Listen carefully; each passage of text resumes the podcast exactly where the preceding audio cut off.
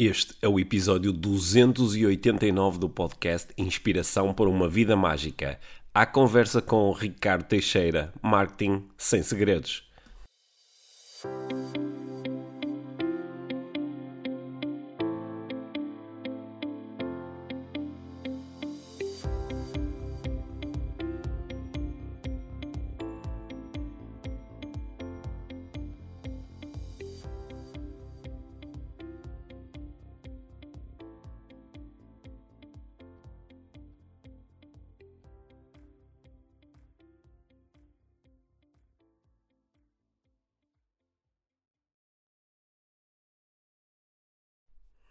Olá, eu sou o Pedro. Bem-vindos ao podcast Inspiração para uma Vida Mágica. Esta semana voltamos às nossas conversas inspiradoras e o meu convidado é nem mais nem menos do que o Ricardo Teixeira. O Ricardo é um nome incontornável na área do empreendedorismo e marketing digital em Portugal. Provavelmente conhece o Ricardo ou de nome ou de imagem porque os seus vídeos que são desenhados claramente para chamar a atenção já apareceram provavelmente nos teus feeds, nas redes sociais ou no YouTube. Deixa-me falar-te um bocadinho sobre o Ricardo e depois explicar-te porque é que eh, nós quisemos eh, manter esta conversa com ele e tê-lo aqui como convidado no nosso podcast IVM. O, um, eh, o Ricardo, estou a ler diretamente do, do, do site dele, o Ricardo foi vítima de bullying quando era novo e foi ele utilizou esse efeito e essa experiência para se tornar mais tarde no primeiro português campeão do mundo de karaté e seguir também a via do empreendedorismo. Ele é CEO de um grupo de empresas há mais de duas décadas na área digital, onde já vendeu para mais de 15 países, é palestrante internacional, é consultor e expert de marketing digital, fazendo parte de grupos de alta performance lado a lado com nomes de topo mundial nestas áreas. Ele é fundador de uma série de programas online e uh, está particularmente interessado e empenhado em ajudar empreendedores a serem imparáveis no seu marketing. Em 2018 ele criou o evento QI Live, que é um ponto máximo no marketing online em Portugal e é hoje, sem dúvida, uma das referências do marketing digital em Portugal. O, uh, para além desta, desta expertise toda do Ricardo na área digital, que claro foi foi uh, tema de conversa aqui neste nosso episódio do podcast IVM, eu também tinha muito interesse em uh, uh, questionar e aprender com o Ricardo, por um lado com as suas experiências de vida, incluindo, e vamos começar a conversa por isso, esta experiência toda com o bullying e como ele conseguiu transformar o bullying num, num, num recurso fundamental para ele e para a sua vida. E, mas também muita curiosidade sobre como é que ele lida com a exposição que criou, como é que ele lida com o, o, tanta gente adorar o seu trabalho, mas também haver pessoas que acham que é um bocadinho demais e que lhes entra pelos feeds das redes sociais dentro eh, sem, sem, sem o quererem. E uh, o Ricardo uh, foi extremamente aberto e generoso durante esta conversa, partilhou muitos segredos de marketing, deu muitas dicas que eu acho que podem ser importantes para uh, quem nos ouve. Claro que durante a conversa também apareceram algumas diferenças de opinião que são normais e saudáveis. Uh, foi uma conversa que eu particularmente uh, adorei e queria ter mantido durante mais um bom par de horas. Portanto, sem mais demoras, espero que gostes tanto desta conversa como eu. Trago-te o Ricardo Teixeira. Então, Ricardo, formalmente boas-vindas ao podcast Inspiração para uma Vida Mágica. Eu tenho aqui uma série de coisas, eh, uma série de assuntos para abordar contigo, para além dos óbvios, não é? do, do teu trabalho aí como marketeer de, de, referência, tenho aqui uma série de outras coisas sobre as quais gostava de falar contigo. E a primeira sobre a qual eu gostava de falar contigo é sobre uma coisa de que tu falas às vezes e parece que foi muito importante na tua vida, que não é uma coisa propriamente agradável, mas tu lidaste no, com uh, episódios de bullying. Isso, como eu sei que é um tema que também interessa a muitas pessoas que seguem o nosso podcast, Uh, gostava de te pedir se tu me podes falar um bocadinho sobre isso, como é que foi viver bullying na primeira pessoa e, e que tipo de efeito é que isso teve na, na tua vida. Sim, antes de mais, obrigado pelo, pelo convite. Para mim é sempre é um, é um prazer enorme estar aqui e é sempre um privilégio. uh, principalmente para as pessoas que, não me conhecem, uh, dar-me a conhecer. Um, sim, o, o, bullying foi, foi um episódio que começou mais ou menos por volta dos 9 anos de idade, quando, uma altura em que o, o cabelo começou-me a cair por tufos, ou seja, não, não caía totalmente, caía por tufos, e, um, e, e, nos anos 80 não era propriamente uma coisa. não era uma coisa da moda como hoje em dia é. Uhum. E, e então os outros, os outros miúdos, de certo modo, olhavam para mim como se fosse um extraterrestre. Uh, e, e, e, o que é estranho, o que é estranho, normalmente as pessoas reagem e, e na maior parte das vezes reagem mal. Tudo, a tudo que é estranho, a tudo que é diferente. Uh, já, na, já na minha profissão como marketeer acontece a mesma coisa, uhum. quando uma pessoa faz uma coisa diferente. E, e nessa altura em que, em que isso começou a acontecer, é óbvio que eu comecei a sofrer bullying eh, físico, físico, uh, mental, porque os miúdos reuniam-se, depois havia há, há, a psicologia de multidões, não é? Há um que lidera e depois a seguir os outros vão todos atrás. E eu, de certa maneira, nesse período fiquei, era, era um miúdo introvertido, ainda fiquei mais introvertido, fechava-me em casa, não, não saía muito, etc.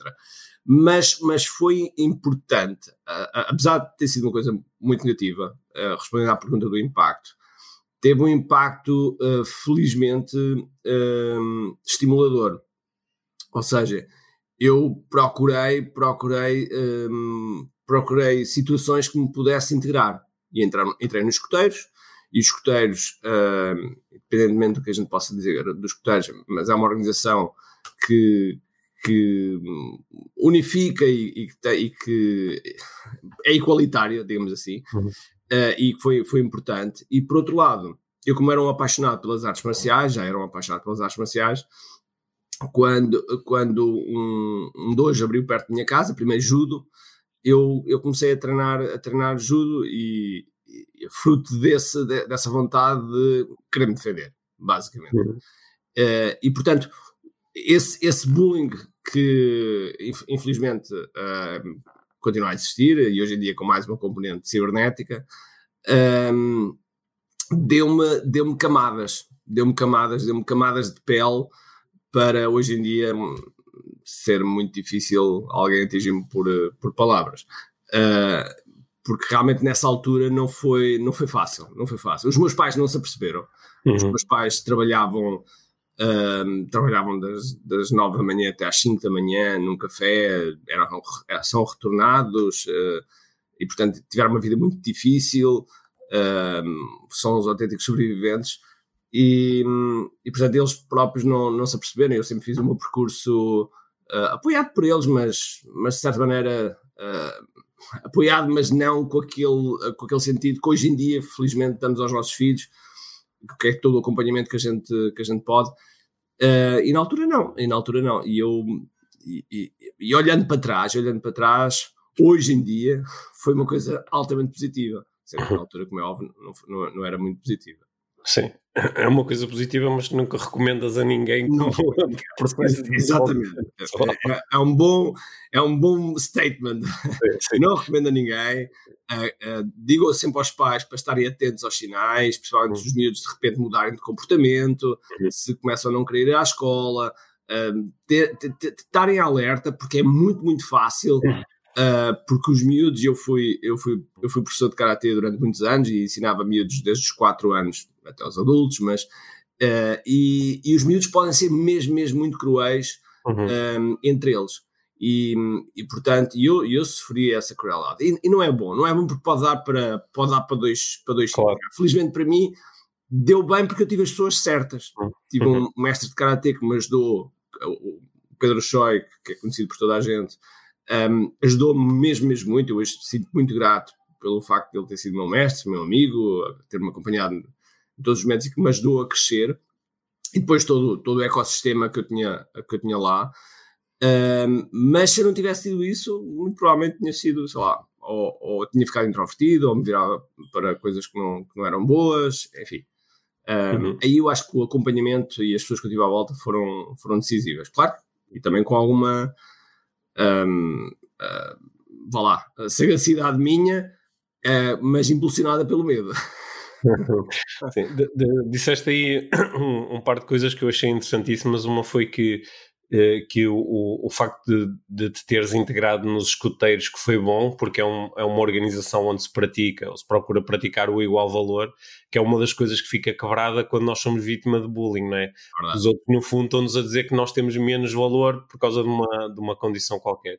Isso é uma boa pista até para, para pais que estejam a lidar com miúdos que, que sejam vítimas de bullying, a pensarem nisso, que é como é que eu posso integrar o meu filho em contextos onde o meu filho possa sentir que tem igual valor, como para nós é óbvio, é. É? quando pensamos sobre isso, mas para, para, os miúdos pode não ser. É verdade. Eu, eu só acho é que é muito importante uma organização hum. dessas, e para mim foi, foi absolutamente decisivo. Uh, acho que não é suficiente, porque, uh, porque digamos que nós vimos uma, uma, um, de um momento eh, em que sentimos claramente inferiores. Uhum. E ali vamos sentir iguais. E eu acho que nós, para nos equilibrar, precisamos de um momento em que temos que nos sentir, isto não parece bem dizer, uhum. mas temos que sentir superiores. Ou, Sim, ou pelo menos sentir diferente. Sentir, sentir diferente. Uh, sentir diferente e, e, e, estar bem com essa diferença e a certa altura gostar dessa diferença, que foi essas uhum. fases que eu, que eu, que eu passei. Um, e, e que os escuteiros ajudou-me, digamos que a acalmar, ajudou-me a acalmar e ajudou-me a sentir integrado. Uhum. Uh, nas artes marciais ajudou-me a, a, a, sentir mais confiante, mais confiante, e essa confiança, de certa maneira, fez com que eu me sentisse diferente, bem com a diferença, e essa altura gostar da diferença. E dizer, não, não, não, eu sou assim, sou diferente, e portanto... Uhum. por isso há essas... Mas assim, é um bom ponto de vista. Eu, eu, quando, era, quando era miúdo, eu comecei a fazer eh, karaté quando andava na, na escola primária. Eh, tínhamos aulas na escola, e lá um mestre dá-nos aulas e depois mais tarde eu juntei-me à escola dele e durante alguns anos pratiquei Karatê e é interessante que, embora depois por volta dos 14 eu tenha interrompido porque comecei a jogar vôlei, era, era o desporto que eu mais gostava de jogar e, e pronto, eu ocupava muito tempo, não conseguia fazer as duas coisas, mas alguns daqueles princípios do, do, do Karaté uh, ficaram, de, de, ficaram comigo e, e uh, é muito interessante o impacto que pode ter, uh, o, que as artes marciais podem ter na, no Sim. desenvolvimento das crianças. É, e, e, quando bem praticado, quando, ou, ou, melhor, não é quando bem praticado, quando uhum. bem orientado, Sim. quando bem orientado, é realmente uma, uma, uma escola de vida, é mais do que um desporto, uhum. tem toda uma filosofia por trás, tem, tem todos uns componentes absolutamente fantásticos. Eu tive, tive a sorte de também estar, para além de uns excelentes mestres que eu tive, tive a sorte também de estar com um senhor japonês, a viver com ele durante alguns meses, uh, e de certa maneira bebi muito disso. E, e o fruto de, de ter estado, uh, de ter incorporado muitos desses valores, porque hoje em dia o Karate é muito, muito desportivo, já, uhum. já torna mesmo muito desportivo, um, ehm, e ter incorporado muitos desses valores fez com que eu, a essa altura, importasse para a minha vida e, e agora importe para o meu marketing, para a forma como eu ensino, para, para a forma como eu faço a gestão da, da, das, das, das, nossas comunidades, de, dentro dos nossos programas, enfim, tudo depois fica, fica muito, muito ligado. Um, e, portanto, eu recomendo claramente. Se algum uhum. pai, pai quiser ir juntamente com o filho, acho que só faz maravilhas. Aqui em casa do, dos meus três filhos, uh, houve dois que começaram no, no taekwondo. A minha filha é que depois continuou, ela uh, é cinturão de taekwondo e, e, boa, boa, boa. e, gosta, e, gosta, muito de treinar e, e vejo o, o, impacto, os vários impactos que isso tem na, na vida dela, na, na gestão da ansiedade. É, é, um, continua a ser uma prática muito importante para ela. Eu, eu, eu mais tarde, eh, aqui na nossa conversa, claro que quero perceber ainda melhor o o, o, o impacto que esta prática das artes marciais tem na tua atividade hoje em dia, até porque tu, o teu marketing vai buscar um bocadinho desta muito, muito desta, desta, tua, desta tua prática e desta vivência. Mas eu, eu, quando estava a ler aqui coisas sobre ti e a forma como tu começaste, ah, apanhei ali uma coisa que eu que achei espetacular eh, porque me lembrou de um, de um, aspecto da minha vida que eu, que eu já não recordava há algum tempo que foi, há, há, num dos teus textos no teu site há uma referência ao facto aos 10 anos tu teres tido um acesso a um espectro e que isso foi, foi muito importante para ti. Eu, é uma vida paralela, é, é, é, portanto, ou seja, artes marciais e o espectro é, é ali duas vidas paralelas eu, eu, eu, eu aos, aos 10 anos também recebi um espectro no, no Natal e, eh, e, eh, e também eh, aí é que foi a memória engraçada que eu fui buscar. É que eu, quando tinha pá, uns 12 anos, o meu primeiro negócio foi um clube de jogos de, de Spectrum. Eu, eu, eu, eu, copiava, copiava jogos e, e, vendia aos meus amigos na escola, e depois tínhamos tipo um clube, eles inscreviam-se, tinham um, número de sócio, faziam uns cartõezinhos, dava-lhes dava acesso a um desconto quando compravam jogos, e era. Pá, e fui buscar essa memória, foi, foi espetacular, lembrando no meu minha primeira incursão no empreendedorismo com 12 anos foi, foi muito, muito fixe lembrar isso. Muito bom. Não, agora estás-me a fazer lembrar que havia um, um shopping center que vendia umas, um, uns hum. jogos, então Sim. nós íamos lá buscar, íamos lá comprar um jogo e depois voltávamos lá a dizer que o jogo não, não, que não estava bom, já, tinha, já tínhamos gravado o jogo em casa, fazíamos coisas que não, não são nada boas hoje, mas, mas, mas sim, havia esses clubes muito, muito, muito. Para quem for um pouco mais jovem do, do, que nós, esta conversa não vai fazer grande sentido. Não, mas, um mas, para for, mas, para quem for, da nossa geração vai se lembrar daqueles minutos de ansiedade, load aspas aspas, e depois estar à espera, e depois passar 5 minutos e o jogo não entrava. Não entrar, e depois estamos a brincar com o parafuso de, dos do, do, gravador, etc. É, é, é, é realmente. Eu, eu acho que. Não sei, se calhar, se calhar somos nós, somos um bocado saudosistas ou não, uh, mas, mas, acho que foi um nós apanhámos esta transição toda, não é? De é. Spectrum, CD, uh, cassetes, eh, beta, VHS, hum. ROMs, DVDs, eh, agora, agora não existe nada disto, é tudo online. E, e acho, acho que isso deu-nos deu uma, uma forma diferente de olhar, de olhar para a vida. Acho, acho que as pessoas que nasceram nos anos 70 e 80, uh, uh, principalmente 70, acho que foram, foram muito privilegiados em termos de acompanhar tudo isto, uh, até, até, historicamente, acompanhar a queda do muro de Berlim, enfim, todas essas coisas. Uh, embora agora também estamos a viver momentos históricos, mas, mas é, é realmente interessante. E a, e a, parte do espectro, eu acho que moldou muita gente. Moldou muita gente. Eu tenho muitos colegas. Uh, eu, eu, fiz a, eu fiz ciências da computação em, em matemática. por influência de um, de, um, de um, cliente dos meus pais, que lá no, ao café que era professor catedrático, e, Uh, e realmente, quando eu vi o Spectre e comecei a programar e comecei o Match Day, o Match Point, e todos esses é, jogos, é. o Shake Egg, todos esses jogos que eram absolutamente fantásticos, uh, e, e influenciaram, influenciaram logo na, na, minha vida profissional também, porque eu, quando conheço o Spectrum e fico apaixonado por aquilo, e eu comprei o Spectrum com, com, com metade do meu dinheiro, metade do dinheiro dos meus pais, porque os, a, a, minha avó dava-me 20 escudos hum. todas as semanas e eu acumulava esses 20 escudos. Uh, até lembro perfeitamente, custou 30 contos, 30 contos, portanto estamos a falar em euros, são 150 euros, uh, ah, 30 contos em, em, em 1986, talvez, 85, é, sim, 84, talvez 84, talvez 84. Uh, e realmente, uh, eu depois dessa altura disse, ok, eu quero, quero fazer, na minha vida quero fazer algo com isso, e depois criei uma empresa de software.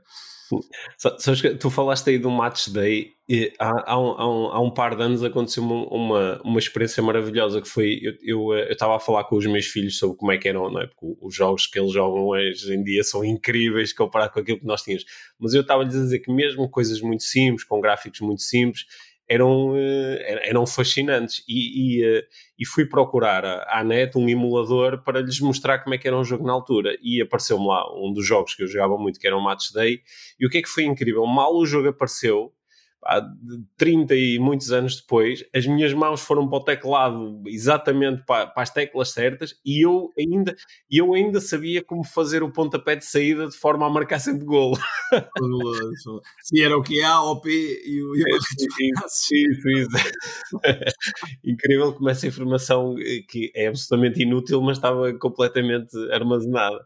Então, Oh, Ricardo, parece que tu junta, tu estavas a dizer que foram quase duas, duas vias paralelas ou vidas paralelas que depois de certa forma se uniram, não é? Porque a parte da, da computação levou-te até aos teus primeiros negócios na área do, do, do hardware e do software e, e, depois eh, foste juntando a isso a tua, a tua identidade que também criaste em, em redor das artes marciais.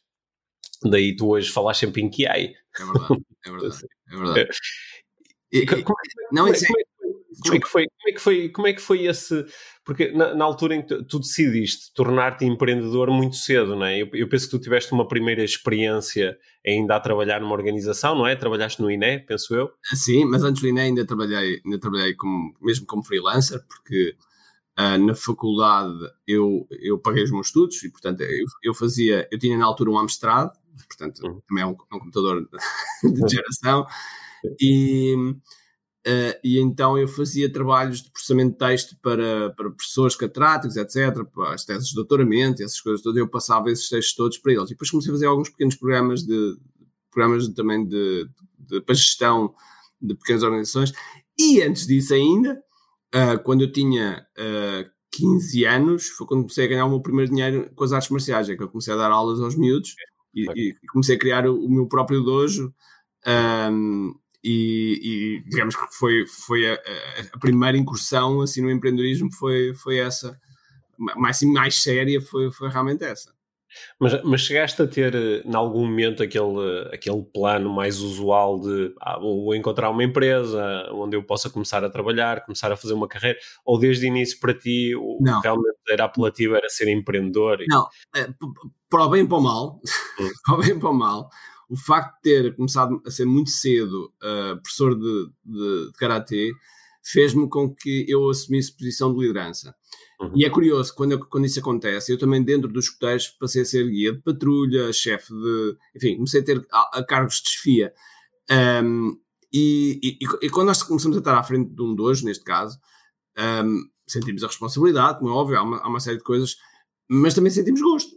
sentimos gosto e sentimos tipo, ok, é verdade, sentimos poder, porque dizemos uma coisa e as pessoas fazem, um, e, e, portanto, eu, eu, eu comecei. Os meus pais eram empreendedores, tinham café, portanto, também já estava influenciado por isso, embora via a vida super dura que eles tinham e eu dizia que não queria ter aquilo. Sim. Mas, um, mas de certo modo, a, a, semente já cá estava, a semente já cá estava e não, e não queria. Tanto é que eu uh, licencio-me em 1994, uh, não, 95, 95, e, e a, minha, a minha mãe a minha mãe, foi a minha mãe que, mandou o meu, um, o meu currículo para o Instituto Nacional de Estatística, porque ela tinha visto um, um anúncio, uhum. ela queria que eu tivesse um emprego no Estado, uh, uhum. embora o INE não é bem Estado, mas, mas é quase, e, e, ela, e, foi ela que enviou, foi ela que enviou, e depois mostrou-me, e, e eu assim fui contactado, e na altura não, não me, era para, programa, para um lugar de programador e dizer, epá, não, não me está a apetecer para trabalhar para uma coisa que, que é das 9 às 5, não me está a apetecer. Uh, até porque eu tinha sempre, ainda hoje tenho, uh, é uma coisa desde miúdo, tenho muita dificuldade em acordar de manhã. Ou seja, para mim, acordar às 8 e meia é, agora 5, 6 da manhã e 4 da manhã, como algumas pessoas fazem, eu não consigo. já passei por aí, já, o meu ciclo não, não, não vai lá. Uh, até posso fazer, mas, mas eu tive 100 dias a acordar às 6 da manhã, no dia 101 eu fui logo para as 9.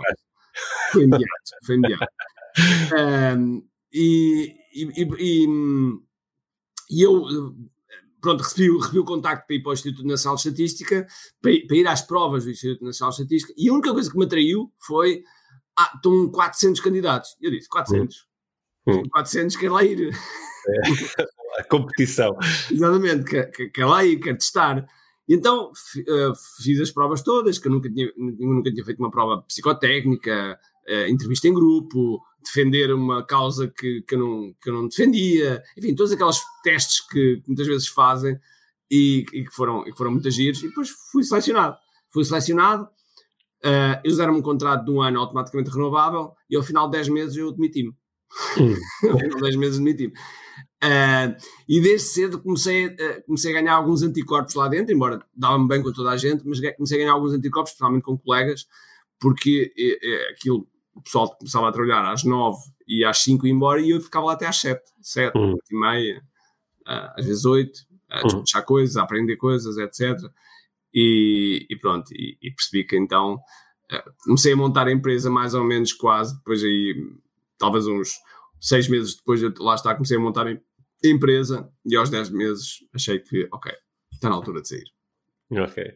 Depois a, a, tua empresa depois foi, foi, foi crescendo, não é? Tu começaste com uh, sempre ligado à, à área do, do da, da, informática, não é? Sim. Hardware, software. Comecei, comecei como normalmente todas as empresas de software, de software começam, as empresas de informática começam, que é vender computadores, montar computadores, embora eu dizia sempre que não era isto que eu queria, uhum. mas era uma forma de, de, de ganhar dinheiro rápido. Uhum. Um, e porque o meu, o meu objetivo era sempre foi software era, era criar, criar software. Um, e, e, pronto, então eu comecei a fazer esse, esse percurso com a empresa, com altos e baixos, não foi sempre a crescer, nem pouco mais ou menos, uh, com altos e baixos.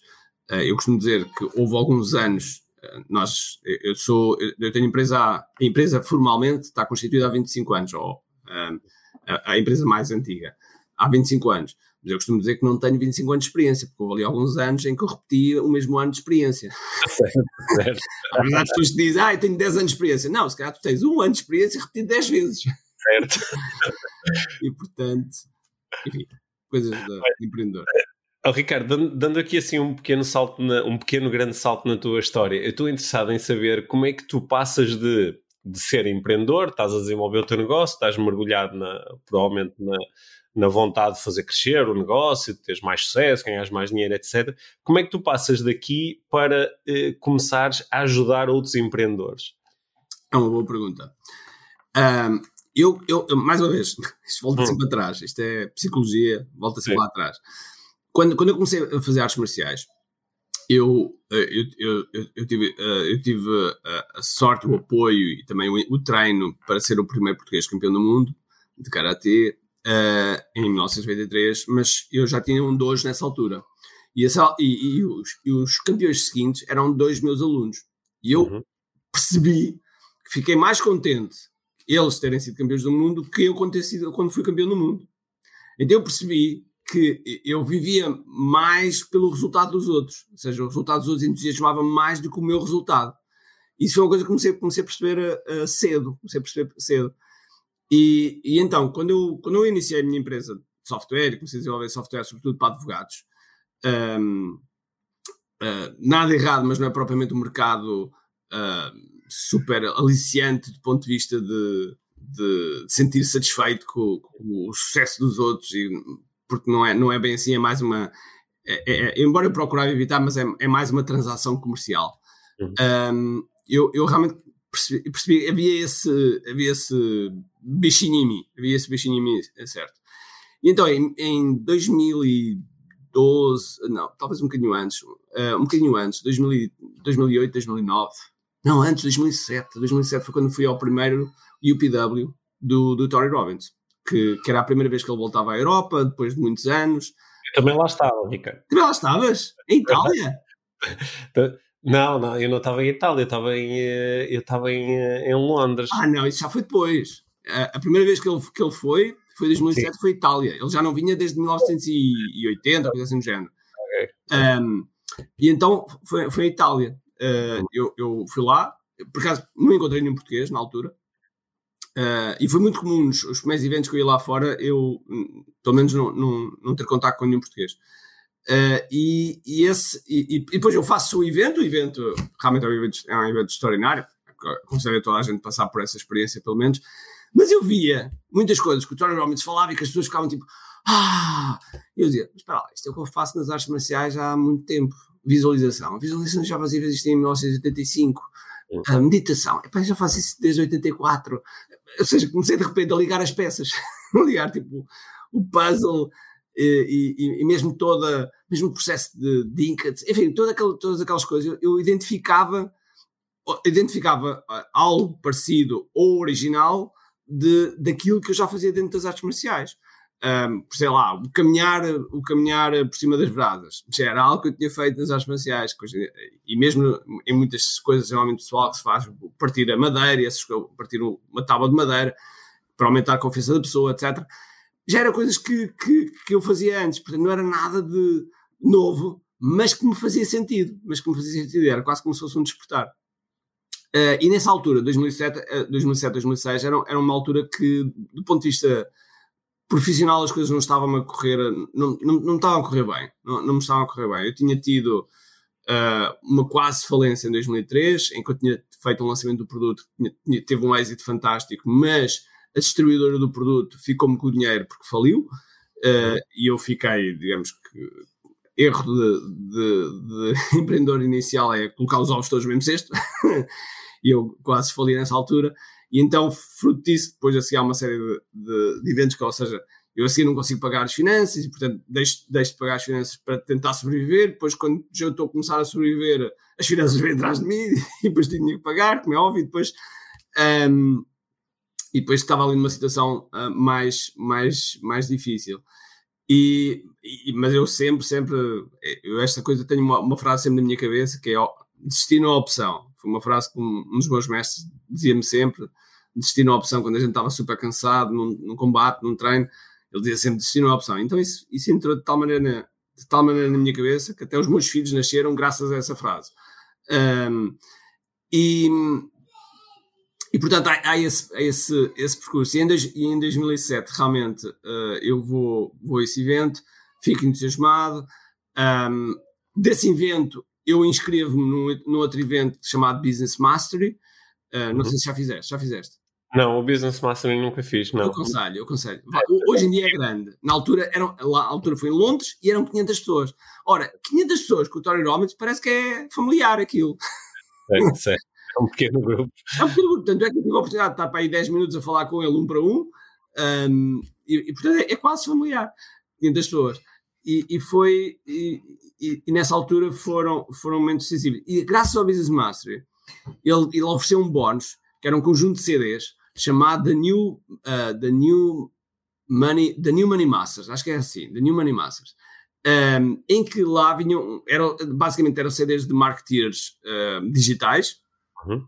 os maiores da altura, Frank Kern, Dean Jackson, uh, Brandon Bouchard, Chet Holmes, enfim, uma série deles, e houve ali dois ou três que, capta, que eu captei, fiquei, fiquei fascinado.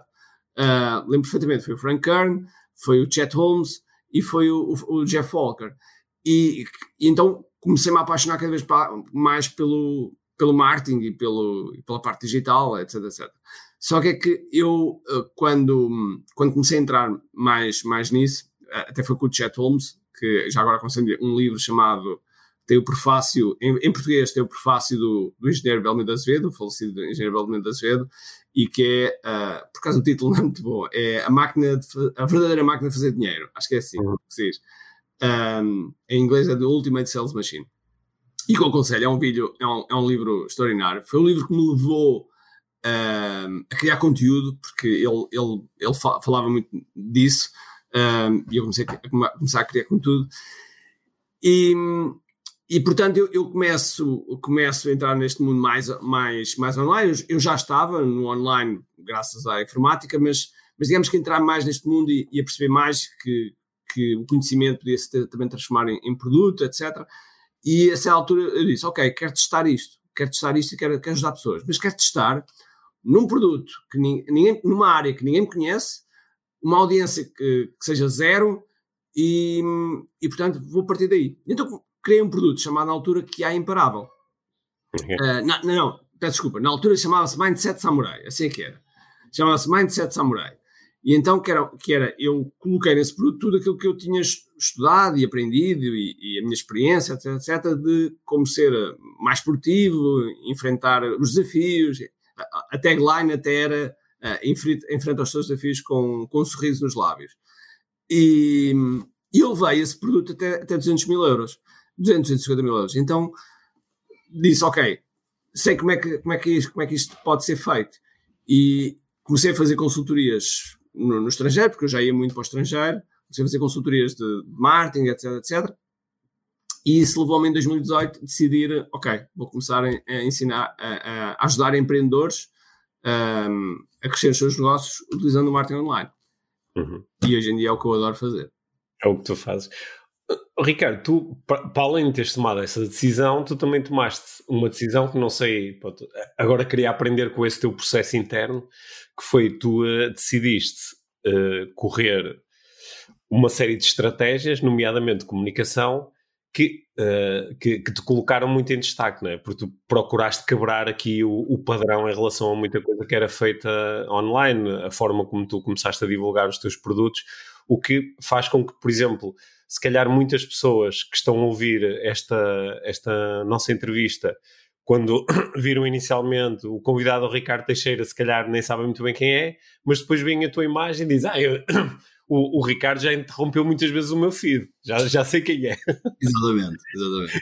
estou interessado em saber um pouco sobre essa, o, o processo que te levou a, a, tomar esta decisão de eu vou, eu vou criar aqui uh, destaque sabendo de, de, de tudo o que vem com essa decisão, não é? É. Olha, uh, eu lembro quando, quando estava a praticar artes marciais com, com o Pedro Choi, ele tinha 27 anos ou 28, ele disse uma coisa num balneário em que ele disse-me assim: um dia, quando falarem em acupuntura em Portugal, vão ter o meu nome no meio. Hum. E a verdade é que hoje em dia não se consegue falar de acupuntura em Portugal sem ter Pedro Choi no meio. Um, e, e, e, em 2017, mais ou menos, eu disse: Ok, um dia em Portugal, quando falar em marketing online ou marketing digital, vão ter que falar de mim, de alguma forma. Um, mas, como é óbvio, com os resultados das pessoas. Uh, dito assim, parece um bocadinho arrogante. Mas, mas, mas digamos que meti um bocadinho este, este, este, isto na cabeça e, e pensei, ok, Ricardo, tu sempre gostaste de ser diferente, portanto vamos, vamos, vamos jogar com essa diferença. E por outro lado, em marketing, nós falamos em atenção e retenção. Uhum. Portanto, para nós termos atenção, nós temos que quebrar padrões. Porque se fizermos a mesma coisa e esperar resultados diferentes, já como diz o Einstein, um, isso é sinónimo de loucura. Logo eu achava que. E eu olhei para o panorama nacional e era tudo tudo igual, tudo igual, tudo. Para mim era um marasmo, muito igual. Eu sabia que quando começasse a fazer coisas diferentes também ia haver reação, uh, como houve, a reação quer de pessoas uh, que, não, que não gostavam, quer de próprios profissionais e colegas que hoje em dia são amigos, que ia acontecer. Uh, mas mas eu, eu, eu, eu, meti na cabeça que, que, era, que era a forma certa, e então aquilo que eu procurei sempre fazer e que procuro é? O, o que é que pode identificar as pessoas, olhando para aquilo, trazer uma identificação? Uh, e por outro lado, nós sabemos, isto não é uma coisa de agora, é uma coisa desde há muitos anos, uh, que em vendas as pessoas precisam ser tocadas várias vezes. Ou seja, nós precisamos de eu, aquilo que eu costumo chamar de carinho mental. Nós temos, temos que pôr um carinho mental na pessoa para ela se lembrar. Tal e qual como estavas a dizer, ok, que a Ricardo é cheio, depois vem, ah, já sei, é o carinho é. mental. É. E acontece muitas vezes, mas mesmo muitas vezes, eu tenho, eu tenho centenas de alunos assim, em que começam do uh, quem é este tipo? quem é este tipo? Lá está este chato, lá está não sei o quê, até que pá, vamos lá ver o que é que ele faz. Vou, ah, se calhar vou participar num programa, se calhar vou participar num evento gratuito, se calhar que, eh, depois compram, depois, depois estão, estão e alguns estão comigo há já, já há muitos anos. Um, portanto, as pessoas passam por este processo, ou seja, é, é, é, um, é, um, é um processo normal. E então eu procuro quebrar sempre o padrão, quebrar sempre o padrão, pegando em coisas que são, que são, que eu já sei que são uma dor do empreendedor, tipo, uma, tipo uma, uma coisa que eu chamo do marketing de esperança, que as pessoas abrem, abrem as lojas, abrem os negócios e ficam à espera que o, o cliente aparece. Uh, eu fiz, faço de vez em quando coisas desse género, ou então, ou então a, a reza, tipo ao Deus do marketing, em que faço umas rezas, mais que já sei que ao pessoal de, da área espiritual, não sei mais o que é que de repente vai, vai cair em cima de mim. Um, mas, mas, mas, mas, que, mas que as pessoas entendem, entendem claramente uh, qual, qual a mensagem. Ou então, uma, uma das mais famosas, que foi em agosto do ano passado, em que eu fiz isso de forma propositada, uh, nós tivemos um vídeo que atingiu mais de um milhão de pessoas um, que era um vídeo onde eu demonstrava, em 2019, um evento, um evento que, eu, que, eu, que nós temos todos os anos, que é o que é live, um, e, e, do qual estás convidado para, para, para lá estar. Uh, nós vamos fazer este ano em setembro, vamos fazer em, setembro não, em 18 e 20 de novembro um, em Santarém, no CNEM, são 1200 pessoas. Um, no fundo vai ser um voltar ao presencial de forma mais, mais intensa. E, e, é, agora já me perdi. Onde é que eu ia? Estavas a dizer o, o, o, o vídeo que se ah, tornou. Ah, e o vídeo, e o vídeo. Uh, eu falava, eu falava do, de uma venda de uma garrafa de água, na verdade foram seis, que eu fiz em 2019 no evento do que Live e andou a vender por mil euros. Mil euros. Uhum. Pronto, eu falava disso, falava sobre o preço em relação ao valor e falava. E, e pronto, eu já sabia que ia ter um conjunto de haters. Uhum. Havia haters, depois eu, eu pedia, pedia a quem teve presente para dizer que teve presente, então foi oh. lá e depois aquilo gerou-se ali um sururu. Depois houve, houve, alguns youtubers, porque é tática dos youtubers apanharem a trend, a tendência daquele, daquele de vídeos e falarem daquele vídeo. Houve quatro assim youtubers que apanharam boleia. Oh. Então foi, foi, foi, foi interessante. Lembro perfeitamente, estava em Troia e eu estou a fazer o check-in no hotel e passa uma pessoa por mim e diz: Oh, agora ouvi. e portanto, esse, essa interrupção, essa interrupção em marketing é valor. Essa uhum. interrupção uhum. em, em marketing é valor.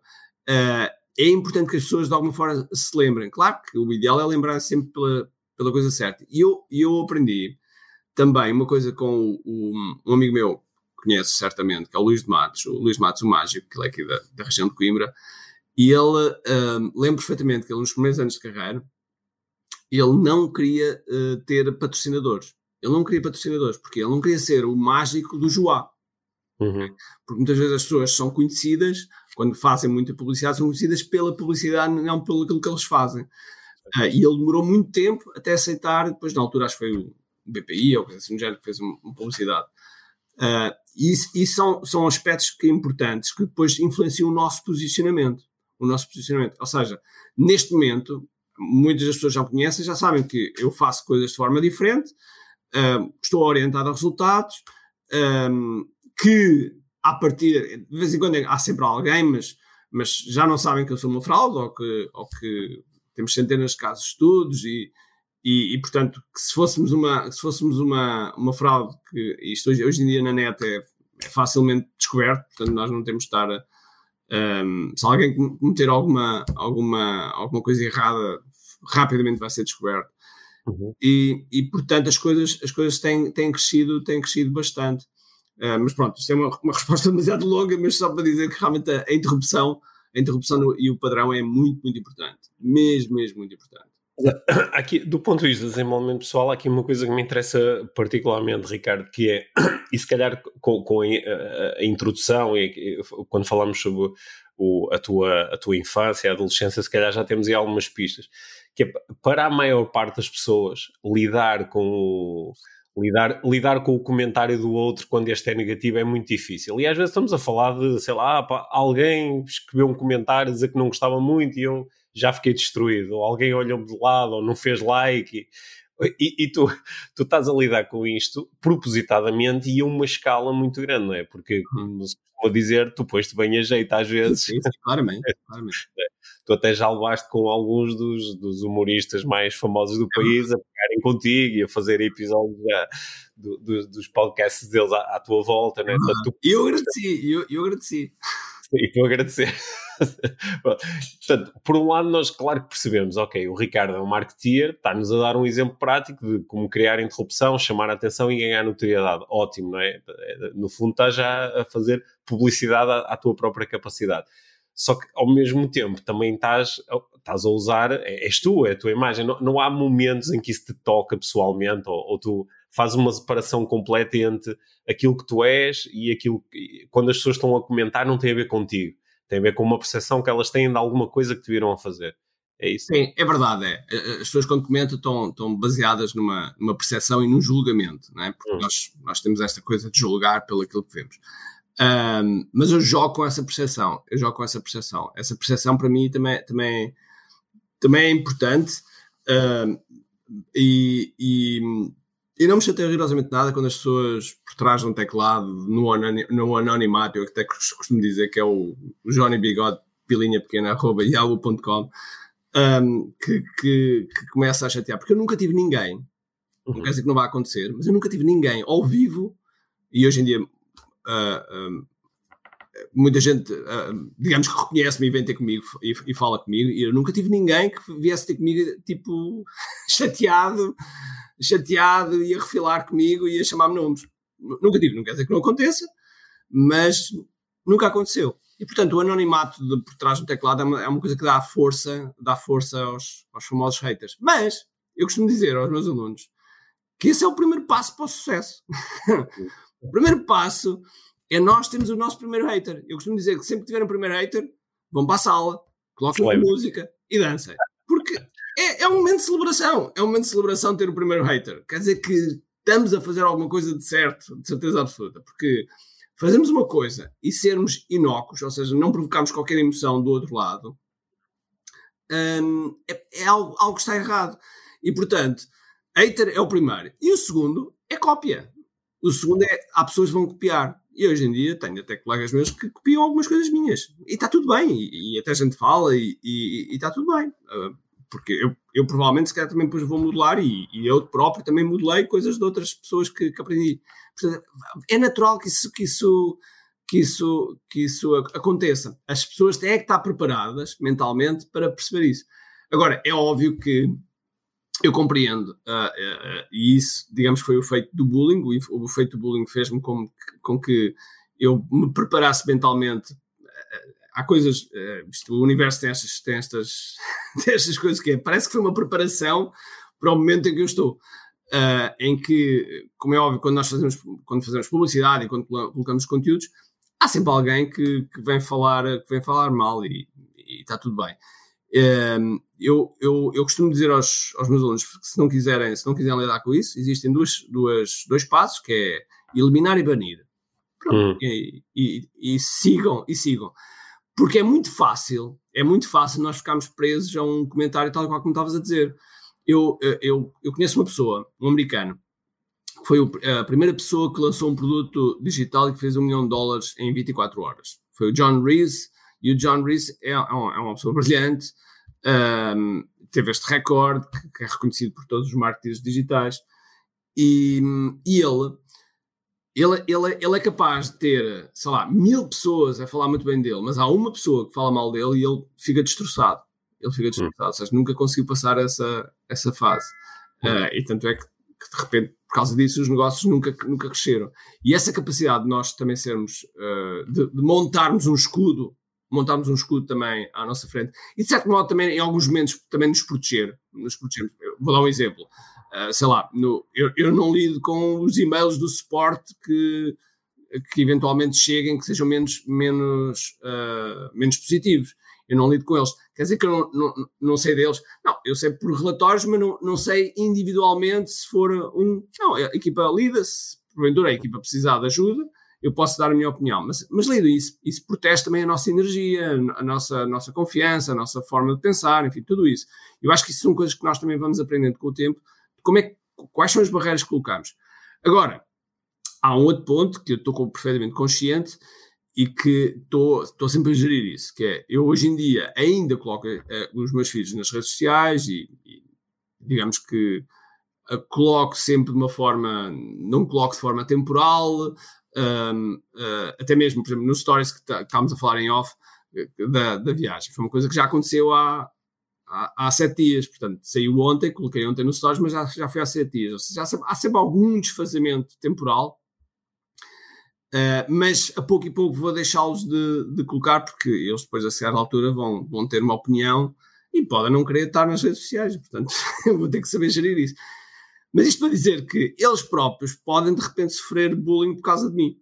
Certo. E, e é, um, é, é sendo algum um, um, motivo também de, de, não é de preocupação, mas digamos de cuidado. Uh, mas que eu quero lhes passar ao máximo. Ainda hoje em dia faço um bocado de PNL com eles, que é eu, de vez em quando estou com eles, eu digo assim, mente, e eles já sabem, e eles dizem forte, espírito, campeão. dói, dói, show. E eles têm, têm este mantra, têm este mantra, estes três, três que lhes alimenta esta capacidade de, de, de, de colocarem as camadas de defesa. Porque se, nós, como, somos, como, quando somos empreendedores, independentemente de termos maior exposição um, uh, pessoal ou não, vamos ter sempre esse, esse, esse, esse impacto. Uh, aliás, um, um, amigo comum nosso, que é o, o Rui Pedro Alves, um, do Grupo Rupial. Ele é um empresário de, de muito sucesso. E apesar de ele estar por trás de uma marca, e de vez em quando em alguns fóruns uh, já tem acontecido das pessoas estarem a atacar coisas que, que eles fizeram. E, portanto, ou seja, isso pode acontecer em qualquer, em qualquer marca, em qualquer, em, em qualquer empresa, uh, às vezes em situações que nós até estamos muito bem intencionados e de repente o tiro sai-nos ao lado, uh, e temos de estar preparados para isso. Se não estivermos preparados para isso, eu acho que é, é um passo muito simples para, para nós irmos para o abismo. Sim, e, e, e parece-me, isto de facto não, não é uma coisa fácil de fazer, não é? Daí eu também estar a querer aprender aqui contigo. E, e, e, tenho aqui alguns riscos associados. Eu, por exemplo, eh, conheço algumas pessoas assim mais no meu meio do, do, do desenvolvimento, assim, do desenvolvimento uhum, pessoal, uhum, coach, por exemplo, incorporam de tal forma estas mensagens que tu estavas a passar e que também me têm sido úteis, às vezes a mensagem do oh, se te começam a copiar, uh, provavelmente é porque estás a fazer coisas boas, daí as pessoas querem fazer igual. Ou uh, ok, se tens alguns haters, isso quer dizer que também a tua mensagem já começou a sair só do teu, é, do teu núcleo mais favorável e já está a chegar a pessoas que estão ali na franja e naturalmente começas a chegar a algumas pessoas que não, não, não, não gostam muito de ti, das tuas ideias, só que neste processo às vezes isto pode ser tão extremo que eu deixo de, de, de, olhar para o feedback que na realidade as pessoas não estão a, dizer, a dar, não é? é Porque também é, às vezes há coisas que são, são só para chatear, mas há umas que têm ali um feedback de. Sem dúvida. há críticas construtivas. Há críticas construtivas. Uhum. E, e esse, esse, feedback tende a, ser, uh, tende a ser muito importante. E por acaso eu estava a ouvir esta, a falar deste caso do posso ter mil pessoas a dizer bem e uma pessoa a dizer mal. E, e isso de facto às vezes é um bocado é, é chato, não é? Vou evento, tem 500 pessoas, toda a gente adorou e há uma pessoa que me escreve uma mensagem dizer não gostei. Mas, mas é verdade que ao longo do tempo as grandes melhorias que eu fui introduzindo nas minhas palestras, nos meus eventos, vêm às vezes deste único que, que, se calhar foi o que falou, eu mais três ou quatro pessoas que também repararam, mas não disseram nada, eu mais meia dúzia que não, não ficaram caladas, e às vezes este que fala dá-me uma oportunidade de incorporar, às vezes, uma pequenina melhoria, às vezes é numa pequenina história, mudar uma palavra e já deixo de chatear uma pessoa. E é são, são, é, é verdade. E às vezes é daí que vem o crescimento. Não, é, é, é uma coisa que tu falaste agora dos eventos, porque eu tenho uma regra nos eventos que é uh, uh, sempre que eu faço uma palestra num, num evento qualquer, uh, eu digamos que as, as, as, aquilo que as pessoas me dizem logo a seguir à palestra, eu hum. eu, eu, eu, agradeço, mas não, não interessa para nada. Porque normalmente a seguir à palestra, que é, Ei, foi espetacular, foi muito bom, foi não sei o quê. Ninguém fala nada negativo nesse momento. Ninguém. Então eu digo sempre, é, é, principalmente ao círculo, sei lá, pessoas que eu mais conheço, é dizer, ok, dê-me o feedback dentro de 24 horas. Hum, 24 horas, já estão mais a frio, já estão fora do ambiente, etc. Dê-me o feedback dentro de 24 horas. Um, porque sim, tens toda a razão, eu, eu, eu, eu, eu, acho que é, é mesmo muito importante nós sabermos, sabermos ouvir e sabermos perceber o feedback. Mas eu, costumo dizer que há dois tipos de feedback, não é? Há o feedback, aliás, três tipos de feedback. Há o feedback claramente uh, destrutivo e que não, e que não, e que não interessa. Uh, há o feedback uh, construtivo e que eu chamo de alucinação, e há o feedback de, de, de, realmente construtivo da pessoa que já passou por lá. Okay. Porque é muito simples algumas pessoas darem feedback, mas nunca terem feito nada daquilo. Sim, às vezes não, sim. Não. E, que, e que tem uma opinião, tem uma opinião, sim senhores, é uma opinião válida, mas para mim é uma alucinação, é um achismo, é um achismo. A pessoa nunca passou sim. por lá, portanto, não faz. É, é, é, engraçado que às vezes, às vezes as pessoas comentam qualquer coisa do ponto de vista digital e, e muitas vezes quando, quando às vezes eu quero meter-me com, com, com, a pessoa, no bom sentido, até faço sempre isso no, com, com boa intenção, eu pergunto sempre, ok, quantas vendas é que, quantas vendas e quantos é que já faturaste online? é para, eu, para, para sabermos. É claro que a pessoa pode mentir e dizer, colocar lá um valor, mas, mas raramente me respondem a seguir. Raramente me respondem a seguir. Porquê? Porque por vezes, algum feedback, nós, nós temos que passar pelo, pelo processo, ou temos que ter, ou passar pelo processo, ou ter o resultado para depois poder falar. É quase como, uh, como hoje nós somos empreendedores aqui. Quantos nós é que não temos amigos à nossa volta que são que trabalham por conta de outra, nada de errado, muito bem, todos nós precisamos disso, mas depois começam a opinar sobre aquilo que nós fazemos. e, e, portanto, uh, hoje em dia eu já não tenho amigos que me fazem isso, porque uh, sempre perguntava e perguntava assim: mas já uma vez fizeste alguma coisa como empreendedor? Já uma vez uh, passaste por isso? Sabes o que é? sabes qual é a sensação? Sabes, sabes qual é o sentimento solitário que a gente tem à noite? Sabes? Não, portanto, Agora, é óbvio que nesses achismos, nesses achismos, por vezes há coisas, há os nuggets, há coisas que são, é para lá, faz sentido. E eu acho que uhum. nós não devemos, não devemos ser como os burros, não é? Não devemos tapar as orelhas e devemos ouvir. Mas, mas sempre com um bocadinho com este filtro, com este, com este filtro. Um, porque, há, porque há, é, é tal coisa, é um achismo. Há pessoas que não têm maturidade suficiente para dar feedback. Uhum. E eu faço isto também às vezes nas comunidades. Uh, mesmo quando nós lançamos um, um, pedido de feedback, nem toda a gente está capacitada para, para dar o feedback, pode dar uma alucinação, mas para dar um feedback mais sério, nem sempre. Mas, mas sim, é sem dúvida alguma, que é, é nesses momentos que, que, a, gente, que a gente evolui. Uh, eu, eu, eu, lembro perfeitamente, há uns, já há um ano, foi há dois anos, que houve aquela febre do Clubhouse, uhum. é a febre do Clubhouse, e houve uma vez uma sala em que uh, eu, eu estava, estava a responder dúvidas, mas depois houve uma série de perguntas que eu não respondi bem. Um, ou melhor, não respondi bem, quer dizer, não, não, não me senti confortável na resposta que eu dei. Uh, e, e estavam lá duas outras pessoas conhecidas minhas e eu até perguntei a elas: o que é que tu achaste? Eu achei que não tive bem, achei que não, não respondi bem. E elas disseram: pois realmente não estavas, houve aí qualquer coisa que não, que não, não estavas no teu melhor, etc. Eu, pois, pois não. E isso fez-me, de repente, fechei-me um dia, uh, escrevi as perguntas todas que as pessoas fizeram, escrevi outras perguntas que normalmente as pessoas fazem e comecei, e, e comecei a construir respostas mais sólidas em relação a essas perguntas perguntas que hoje em dia são mais vulgares, ou seja, são, são aquelas perguntas de, que normalmente fazem. Hoje em dia já, é, já começa a ser muito difícil um, as pessoas, quer do ponto de vista de marketing, do, nos nossos programas, fazerem perguntas que eu já não respondi centenas de vezes. Um, mas fez-me pensar, fez-me pensar. Uhum. E, e, só para fechar, só para fechar, desculpa, só para dizer, isto, isto é como as cerejas. Uh, eu, eu aprendi muito isto, porque nas artes marciais, quando eu, eu fui atleta de alta competição, e a forma que nós aprendemos mais era com a derrota. É uma derrota que eu tenho em 1993, uh, 1991, aliás, no, no, primeiro campeonato do mundo da Suíça, que me faz levar ao campeonato do mundo em 93 para ser campeão do mundo. Portanto, é aquela derrota, aquela derrota é, é decisiva, porque é uma derrota que eu fico. aquilo vai-me ao estômago, vai-me à alma, e digo: caramba, isto vai ter que mudar, vou ter que fazer alguma coisa para mudar isto. Uh, e nesses dois anos muda tudo. E portanto. O, o, o, o desporto até é, é uma bela metáfora para esta conversa que nós estamos aqui a ter sobre se o feedback vem de um sítio que é realmente. Uh, se é de um sítio de conhecimento e de experiência, né? A, Brené, a Brené Brown costuma dizer que não estou interessado no teu feedback se não estás também na arena a levar chutes no rabo. Eu, eu, como, eu, como coach, como trabalho com, uh, com treinadores e jogadores de futebol, exemplo, o, o, treinador de futebol vai receber feedback de toda a gente. Toda a gente tem uma. É pá, mete mais aquele, mete o outro, põe à frente, põe atrás, não sei o quê. E, e, e, ele, em princípio, vai ignorar a maior parte disto, exceto quando vem de alguns dos seus colegas que têm experiência, já estiveram naquela situação. Ou então até pode ser alguém que não é treinador, mas demonstra por A mais B que tem uma grande capacidade de ler o jogo e que lá está, não é só um achismo, acho que, não é? Até, então com os jogadores de futebol é incrível porque eles às vezes dizem, pá, eu qualquer gajo na rua me chateia porque eu não marquei aquele golo. Pá, é um tipo que nunca deu dois chutes na bola, não faz ideia do que é que está em causa, não faz ideia é como nós às vezes, por muito que treinemos, eh, a bola tem um pequenino ressalto, há uma pequenina coisa é que, que, altera tudo.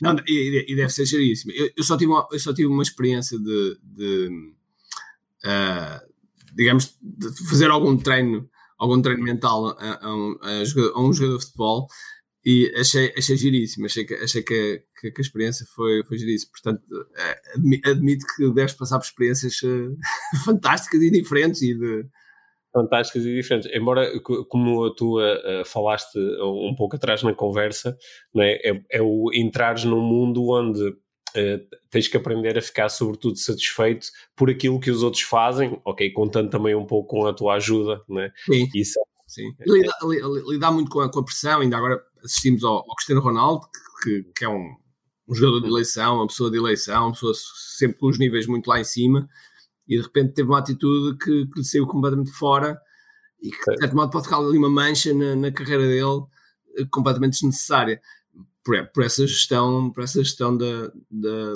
da cabeça. Certo. Ricardo, um, queria, queria uh, juntar aqui duas coisas. Eu sei, eu sei que tu, na tua carreira aqui, como, como especialista em marketing digital, tu tens ajudado pessoas em literalmente dezenas de indústrias diferentes, não é? Todo tipo de negócio, todo tipo de empreendedores que vêm ter contigo e fazem os teus programas e participam nos teus masterminds e, e têm a tua ajuda. Um, alguns deles eh, estão ou poderão estar assim nesta área que nós exploramos muito aqui no podcast do desenvolvimento pessoal ou da, ou da terapia ou assim nesta área.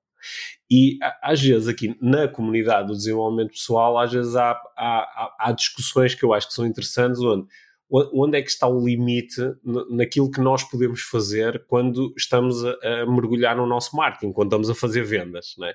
Porque às vezes cria-se uma cria-se uma, assim, uma zona cinzenta de ok, eu tenho um negócio, uh, quero ter mais alunos, quero ter mais faturação, quero ganhar mais dinheiro e ao mesmo tempo uh, também tenho o, o, o meu negócio baseia-se nos meus ensinamentos.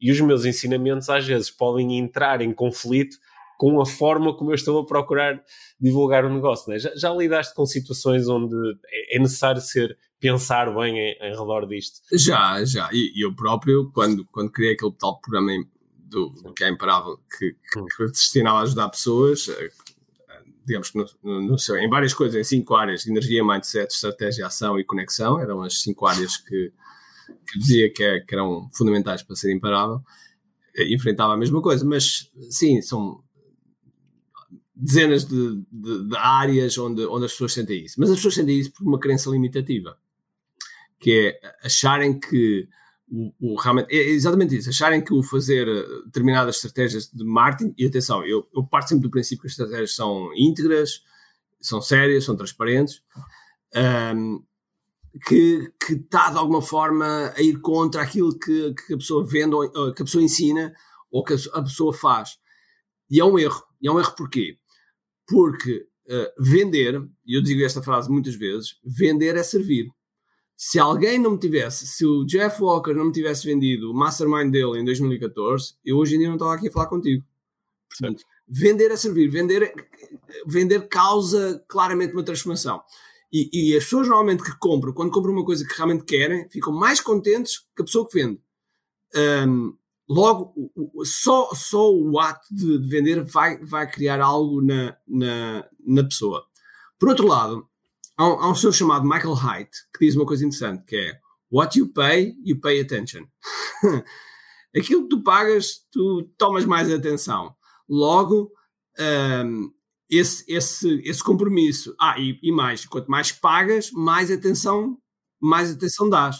Eu, eu todos os anos invisto mais ou menos 150 mil euros nos meus masterminds internacionais.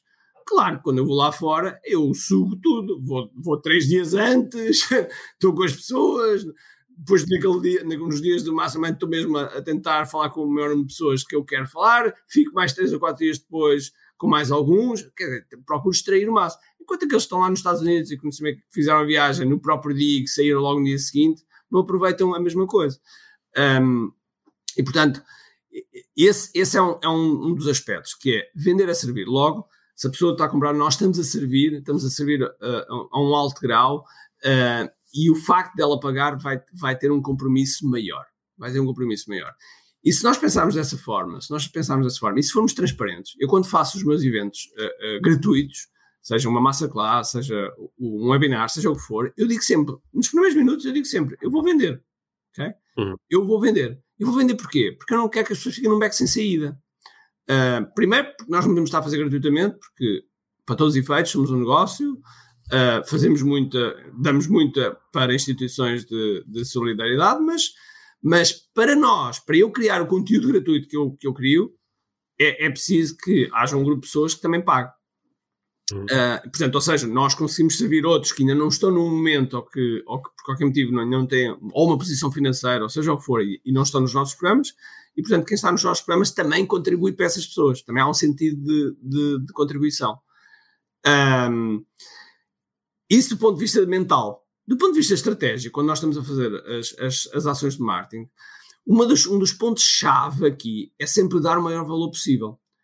Vou dar um exemplo da minha massa classe. A minha massa classe é uma coisa que, que é feita em Portugal que ninguém, até agora, ninguém faz mais de 30 horas de forma gratuita. Aliás, deve haver muitos, muitos cursos que não têm 30 horas e que são pagos. e, portanto, eu dou 30 horas gratuitos, respondo a toda a gente, etc. E depois, no final, as pessoas têm duas opções. Ou agarram naquilo que. que ah, e eu não estou lá e sem chouriço, estou, estou mesmo a dar conteúdo. Um, ou agarram naquele conteúdo e fazem alguma coisa por elas, que a maior parte das pessoas não faz, vai ficar pelo. Uh, pelo, pelo ah, isto é tão giro, isto é tão bom, e pela motivação, e a segunda-feira vem e a motivação foi-se, um, ou decidem, decidem estar connosco inscrevem-se e depois têm o tal acompanhamento, enfim, seja o que for o programa, e tomam essa decisão. E a verdade é que as pessoas que tomam decisão têm mais resultados que as outras pessoas. Não, pelo, pela, pela massa classe já passaram mais de 100 mil pessoas. Nós temos 2 mil e tal pessoas no, no, programa e claro que os resultados são completamente, completamente diferentes, não tem nada a ver uma coisa com a outra. Uh, e, e, portanto, é, é, realmente uma, uma crença limitativa. Sendo que, tal como estava a dizer, uh, na massa classe o que é que eu faço? Eu dou muito valor antes. Um, ainda agora, por exemplo, o calendário está por trás de mim. No, claro que no podcast vocês não conseguem ver isto, mas está aqui um calendário por trás de mim, enquanto estou a preparar toda um, um, um, uma, uma forma de lançamento nova, okay? Uh, baseada em, no conceito de Netflix, em que vai haver episódios, vai haver uma série de coisas para aumentar o consumo, porque nós sabemos que a massa classe são, são, são um fim de semana muito intenso e uma imersão autêntica, tipo 10 horas num dia, 10 horas no outro, e depois as horas continuam durante mais 4, 5 dias. E, e nesse, nessa fase, que era o ponto que eu queria falar, é, nós estamos a dar valor. Estamos a dar muito valor. As pessoas estão, estão a receber algo que lhes está a transformar, que está a mudar, e as pessoas que passam por aquilo não, não vão ficar iguais. Não vão ficar iguais. Vão, vão, vão sofrer uma transformação, uh, vão pensar de forma diferente, vão ter o tal carimbo, mas um carimbo muito potente. A partir dali, a venda é um, é um, é um passo normal. É um, é um, eu costumo dizer, um, quando as pessoas se sentem desconfortáveis pela venda, é por dois motivos. Ou uh, não deram ou, ou uh, eh, um, ehm, não encaram a venda como um serviço que estão a prestar, que estão a servir as pessoas, um, ou não deram valor suficiente e não se sentem confiantes para estar a vender. Uhum. Uh, porque quando nós damos muito valor, quando nós, nós estamos num, num, num evento em que realmente demos tudo nós, a venda é um passo natural. Aliás, é muito comum as pessoas nas primeiras horas começarem a perguntar pelo, pelo preço dos nossos programas. Muito é. comum. Muito comum. E portanto a venda é invertida. A venda é invertida, é esse o, o grande objetivo. Confirmo isso. Olha, Ricardo, aproveita, eh, então vou, vou aproveitar aqui o, o, estar a falar com um especialista para ver se levo isto aqui um bocadinho mais longe. E que, que eu às vezes reparo é que a própria estratégia de marketing que eu, uh, que eu uh, utilizar, não é? Uhum. dependendo do, do serviço, ela pode, ela pode servir para criar ainda mais congruência à volta do meu produto, ou às vezes ela, ela pode até minar um bocadinho a congruência do meu produto. Imagina, por exemplo, que o, o produto que eu tenho para vender é um curso online que te ajuda a ficar calmo, relaxado e tranquilo. Só que depois disparo e-mails de duas em duas horas a dizer está quase acabado, tens de escrever e faltam cinco minutos e não podes perder esta oportunidade. Parece que momentaneamente eu estou-te a criar um. E, e, pensando até que muitas pessoas não vão comprar o meu produto, mas levaram ali um input meu que foi de criação de stress e tentar provocar uma decisão. Quando depois aquilo que eu lhes vou vender. De, Calma. Quando, quando, quando, o contrário disto, até lhes vou dizer, pá, desliga o e-mail e desliga as redes e eu às vezes reparo que é, eu sei que isto não, não é fácil, sobretudo quando com profissionais de desenvolvimento pessoal que estão a procurar lançar o seu negócio e, e sentem muita necessidade de chegar a mais pessoas. Mas acho que às vezes eh, falta esta capacidade de, de, de, ter uma estratégia de marketing que esteja alinhada também com, com a própria essência do, eh, do, meu. Sabes que isso é aquilo que nós costumamos dizer, é copy. Isso é copy. Uhum. É, é, Uh, e já agora traduzindo para as pessoas o que é, que é copy, é tudo que a gente escreve ou diz uh, é, com o objetivo da pessoa tomar uma determinada ação. Um, isso é, é copy. É, é, é, primeiro, promessa, segundo, copy. Um, uma das coisas que as pessoas sofrem na, na área do desenvolvimento pessoal é as promessas muito vagas. Okay? Promessa muito vaga. Um, tipo, vais-te ficar feliz. Está bem, mas feliz para mim é diferente de feliz para ti. O que é que é feliz? Uh, eu costumo dizer que as promessas têm que ser uma coisa que se eu pegar numa uma câmera e apontar para a pessoa e filmar e eu consigo ver. Uh, okay. isso, foi, isso foi o facto de eu dizer, ok, aprenda a ser imparável enfrentando os, os desafios com sorrisos nos lábios. Ora, sorrisos nos lábios eu consigo ver. Okay? Okay. E, portanto, e, e, e, por isso é que eu, eu, eu acho, uh, não posso dizer 100% de certeza, mas acho que foi uma das coisas que contribuiu para, para, para esse sucesso que eu tive nesse produto e que hoje em dia, hum, digamos que não o vendo porque de repente comecei a ser conotado como coach, nada, nada errado, mas eu não sou coach. Uh, eu, eu, quero ser reconhecido como especialista de marketing. De repente, é mais uma coisa que tem a ver com posicionamento, com aquilo que nós vendemos. Um, mas isto para, para, dizer que, por exemplo, essa sequência de mails, do ponto de vista prático, uh, que é interessante esse, esse, porque as pessoas têm sempre muito medo de enviar mails. Eu, por exemplo, eu digo sempre que no, no último dia, se estás a fechar o carrinho, o último dia, no mínimo três mails, mas podem ir até cinco. Um, uhum. podem ir até, nós fazemos cinco. Mas o, o, qual é que é o segredo aqui? É cada mail, cada comunicação tem que ter um objetivo. Não pode ser uh, a técnica do burro do Shrek. Okay? Toda a gente conhece o Shrek e há um momento, há um momento em que ele está a falar quem é que vem comigo, não sei mais quem, está o burro a dizer pick me, pick me, pick me. e no fundo é o que as pessoas fazem, que é compra-me, compra-me, compra-me. Não funciona, não funciona. E, e, e, portanto, cada mail, cada comunicação tem que ter uma, um objetivo claro. Uhum. Pegando nesse, nesse exemplo que estavas a dar, que é faltam uns X horas, mais quê. O que, o que se deve fazer é, por exemplo, apresentar um bónus novo, e aí tenho, eu tenho um motivo para dizer, olha, tenho aqui uma coisa nova para ti, tenho aqui este bónus que vai-te ajudar isto, isto, isto. Estou a arranjar uma justificação. Se eu vou ter uma, uma, uma cerimónia de encerramento, uh, que é uma coisa que eu aconselho claramente, que é, eu faço, abro as vendas, mas uh, quando eu estou a vender um curso online, eu devo criar um evento à volta daquilo, um evento, e as pessoas devem sentir que estão dentro do evento. Ora, se é um evento, quer dizer que tem uma abertura e tem um fecho. E se tem um fecho, é bom que a gente faça uma cerimónia ou, ou uma festa de encerramento ou algo do género. Então dá-me mais um motivo, dá-me um motivo para eu mandar um mail a dizer: olha, logo temos a nossa festa de encerramento, ok? Um, e claro, no lá no meio posso dizer: olha, e faltam 10 horas para fechar, para fechar as inscrições. Mas, mas o ponto principal é: vamos ter uma festa de encerramento. Na hora da festa de encerramento, eu posso mandar uma outra vez: olha, a festa de encerramento está on, vamos a isso, tem lá uma surpresa para ti, tem lá mais umas coisas novas.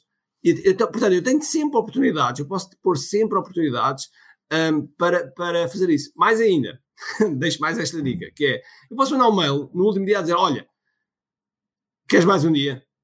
Às vezes acontece, precisas de deslocar dinheiro, seja o que for, precisas pensar mais um bocadinho, queres mais um dia?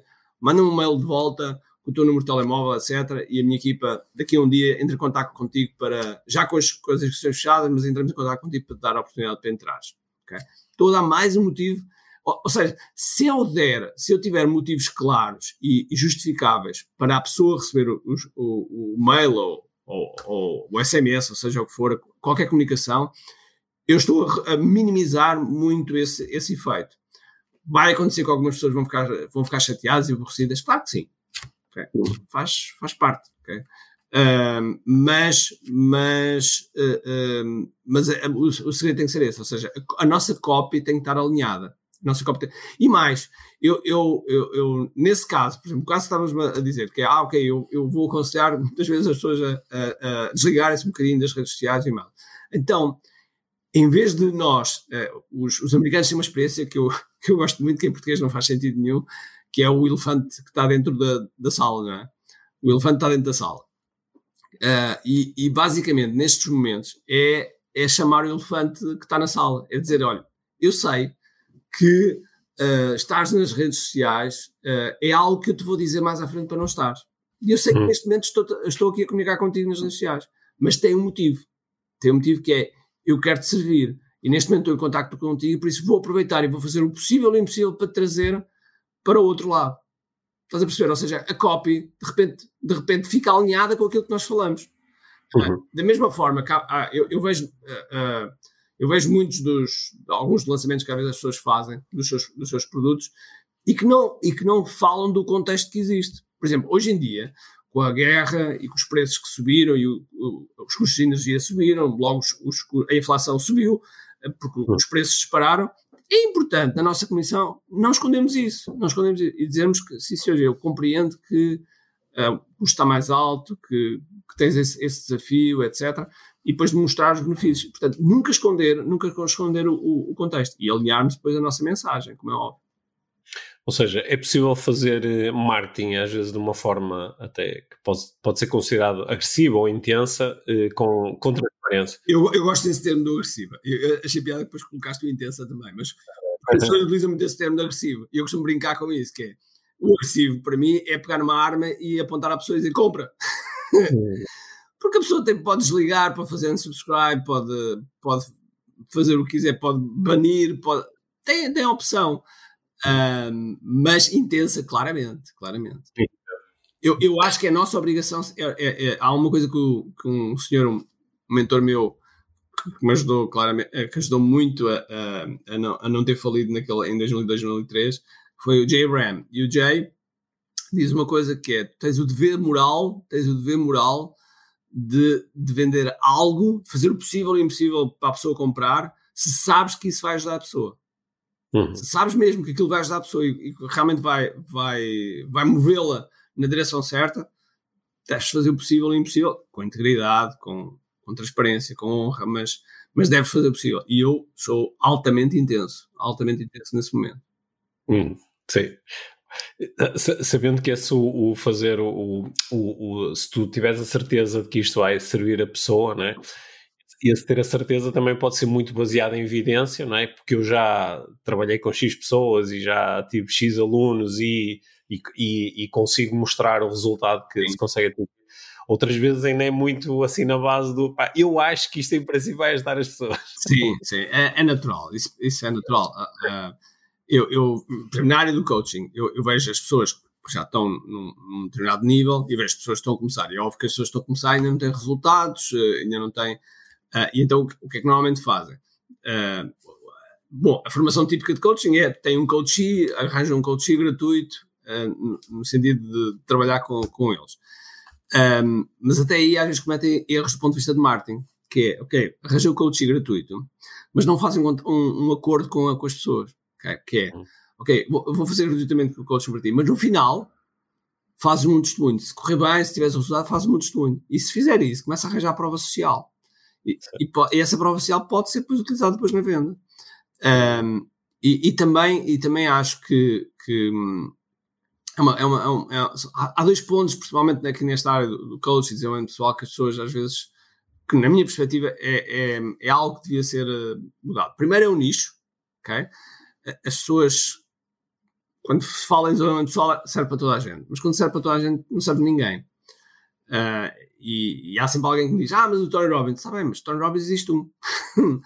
Portanto, não vamos pegar naquilo que é exceção, vamos pegar na, vamos pegar na regra, vamos pegar na exceção. E eu, eu conheço o Tony Robbins também os bastidores, portanto, enfim. Uh, e, e, e, realmente, e realmente esse, esse é um, que é a, a, comunicação do ponto de vista de, de, de, de nicho, e a segunda é, por vezes, ter receio de expor os resultados. Ok? Uh, eu, eu, sei que tu, tu, tens imenso sucesso, trabalhas com, com muita gente, mas se calhar não, não expões os, os, os, teus resultados e se calhar, se, calhar, se calhar nem pedes às pessoas nem pedes às pessoas para, para falarem sobre, sobre o resultado, não é? Uh, porque quanto mais isso acontecer, mais um, há, há um, um, círculo um, círculo chamado círculo extraordinário que faz com que, as, com que as vendas cresçam. E esse foi o grande motivo pelo qual uh, eu em 2018 começo havia alguns colegas meus que, que já, já faziam muita coisa e, e, eu de repente passei puf, completamente por cima de, uh, para lá para lá do que eles fazem do que eles fazem e do que eles fazem hoje em dia. Uh, e, a, e, a, razão foi porque esse círculo tem a ver com venda venda produção de resultados fundamental se o produto e o nosso curso ou programa ou seja não produzir resultados chapeleta não não, não serve isso é uma coisa que eu sou obcecado é como é que a gente pode mexer a pessoa como é óbvio a gente sabe que 80% ou 70% das pessoas que entram nos cursos não têm resultado nenhum porque não fazem nada. Basicamente, quantas pessoas, depois escrevam também, só, só vai comentários, escrevam, que é quantas pessoas é que realmente compraram um curso e depois nunca abriram? Nunca abriram. Okay? Ou livros. Okay? Compram um livro, mas nunca abrimos. Okay? Todos nós aconteceu isso. Portanto, resultados, depois dos resultados, produção de histórias, e de histórias é, é pedir realmente a história e perceber como é que a pessoa era antes, como é que foi depois, como é, qual foi o resultado e depois partilhar essas histórias. E quando a gente partilha essas histórias, as vendas aumentam. E, portanto, isto é uma coisa que não, que não, que não para. Uh, e esse, e esse é, um, é, um, é um ponto-chave. Porque, e, e, quando se está a pedir histórias, é muito comum as pessoas. Uh, isto tem um script, tem um script próprio, que é uma das coisas que eu também ensino, tem um script próprio para as pessoas uh, falarem. Porque senão o que é que vai acontecer? O que vai acontecer é, é, é dizerem um, ah, o Ricardo, o Ricardo é espetacular, tem uma comunicação fantástica, é, é super simpático, é um formador fabuloso, sei mais que vale, vale zero. vale zero. Isto é bom para o nosso ego, mas do ponto de vista de onde é que está o resultado? O que, qual foi o resultado? Nada. Não. Agora, se alguém me diz, não, não, eu, eu, epá, eu entrei um, e, e no primeiro, nas, logo nas primeiras vendas comecei a aumentar a 10%, passado três meses dobrei a faturação, passado, e por causa disso consegui comprar a casa e finalmente uma moto, pá, e agora por causa disto ganhei paz, como é que encontrei a minha mulher da minha vida? De repente é o resultado, o resultado, o resultado. Isso é, isso, é que é, isso é que é um testemunho muito forte. E às vezes acontece, quando eu mostro estes testemunhos ao longo da, sei lá, uma massa classe, mostro para aí 20, 30 testemunhos encaixados no conteúdo. Há sempre alguém que diz: Espera lá, isto, será que ele paga alguém para dizer isto? E não, não, nada disso. Mas tem, tem, há um script efetivamente que funciona. Ao, ao, longo dos últimos minutos já nos encheste aqui de, de estratégias e sugestões de estratégias e algumas podem ser bem interessantes para pessoas que estão uh, especificamente na área do desenvolvimento pessoal. Pa, para, para terminarmos aqui a nossa conversa, Ricardo, tenho, tenho só mais duas perguntas para ti. Uma é relacionada com o futuro. O que é que, qual é que é assim a tua visão para os, para os próximos anos, para, para o mercado, para, para, o mercado digital e uhum. para, para a tua área específica do marketing digital? O que, que é que tu estás aí, a, quando olhas assim para os próximos anos, o que é que tu imaginas? Um, olha, eh, nos próximos anos, eu, eu, costumo dizer que, que eu sou privilegiado tenho uma máquina do tempo, porque como, como, estou, como estou em permanente contacto e, e, vou lá nos Estados Unidos, no Brasil e Espanha, e, e o mercado hispânico, uh, são mercados que estão à nossa frente do ponto de vista digital. Uh, principalmente quando estamos a falar de marketing digital, estão, estão à nossa frente, não de conhecimento, mas de maturidade do, do mercado. Uhum. E uh, se, cá, se cá os Estados Unidos está à frente talvez uns 7 anos, 7, 6 anos, o Brasil talvez uns 4, Espanha talvez uns 2, 2, 3 anos, portanto, ou seja, eu consigo ver as tendências a, a acontecer. E, e, e, o, que vai acontecer agora nos próximos, provavelmente, dois anos, vai ser uma explosão uh, do ponto de vista de, de, produtos digitais, desde, desde cursos, a mentorias, a essas coisas todas, isso vai haver uma explosão enorme. Uh, mesmo, desculpa, mesmo, uh, que é uma coisa que nós ensinamos muito, mesmo os empreendedores que têm, um, um, têm produtos físicos, têm serviços presenciais, um, que trabalham com, com retalhistas, seja o que for, vão, vão, ter, uh, vão ter que não, vão ter que incluir na sua, no seu portfólio de produtos um produto digital. Porque se isso acontecer, por exemplo, ainda agora que passámos por uma pandemia, a pandemia assim, ensinou muito a, muita gente. Algumas pessoas passaram por lá e não aprenderam. Por exemplo, os restaurantes, houve muito restaurante que passou por lá e não aprendeu ainda. não aprendeu. O restaurante, claramente, não, não, não percebeu que a importância de uma lista. De uma lista, uma lista de, de pessoas que eles têm e que podem contactar. Porque quando os restaurantes fecharam, eles não tinham ninguém para contactar. Tinham uma página de Facebook ou coisa já para colar e esperar, Martin uhum. e esperar que alguém visse o post. A dizer, temos uhum. takeaway. Não, mas se tivesse o contacto direto, era muito mais fácil. E de repente, uh, e eu tive um aluno, que é o Sérgio, que no meio da pandemia, da primeira, primeira quarentena, que, foi, que nós viemos todos para casa, não é? na primeira quarentena, ele teve o melhor dia de faturação de sempre. No meio da quarentena, um restaurante. Então, qual foi a diferença? Foi o facto de ele ter lista, de ter essas, essas, essas estratégias um, bem, bem, bem afinadas. Um, já, já, já me perdi. eu, estou, eu estou cansado. A pedir aqui para tu consultares aí a tua bola de Ah, exatamente. Pronto, portanto, ou seja, primeiro explosões. Primeira explosão de, de, de produtos digitais, claramente isso vai acontecer. Segundo, vai, vão aparecer, vai aparecer uma nova fasquia de profissionais que, que, que muitas vezes nós temos dificuldade em contratar. São às vezes copywriters, uh, copywriters mais dirigidos aos, aos produtos, uh, desde uh, agências digitais, que eu estou a formar algumas, um, desde videomakers que fazem, que sabem fazer o vídeo da forma certa, porque muitas vezes acontece pessoas de vídeo que, que nos abordam e dizem, ai, aquele vídeo fazia muito melhor, fazia muito melhor, talvez do ponto de vista cenográfico, mas do ponto de vista de conversão para vender, não, porque existem estratégias que, que são importantes. E portanto há, há, há todo esse conjunto de, de quer de profissões, um, quer de produtos que eu acho que vão, que vão um, vão realmente explodir nos próximos, nos próximos dois, dois, três anos. Vai haver que um mercado, um mercado grande. Boa. Quer, quer dizer que esta conversa vai ser ainda mais útil para, para mais pessoas. Espero bem.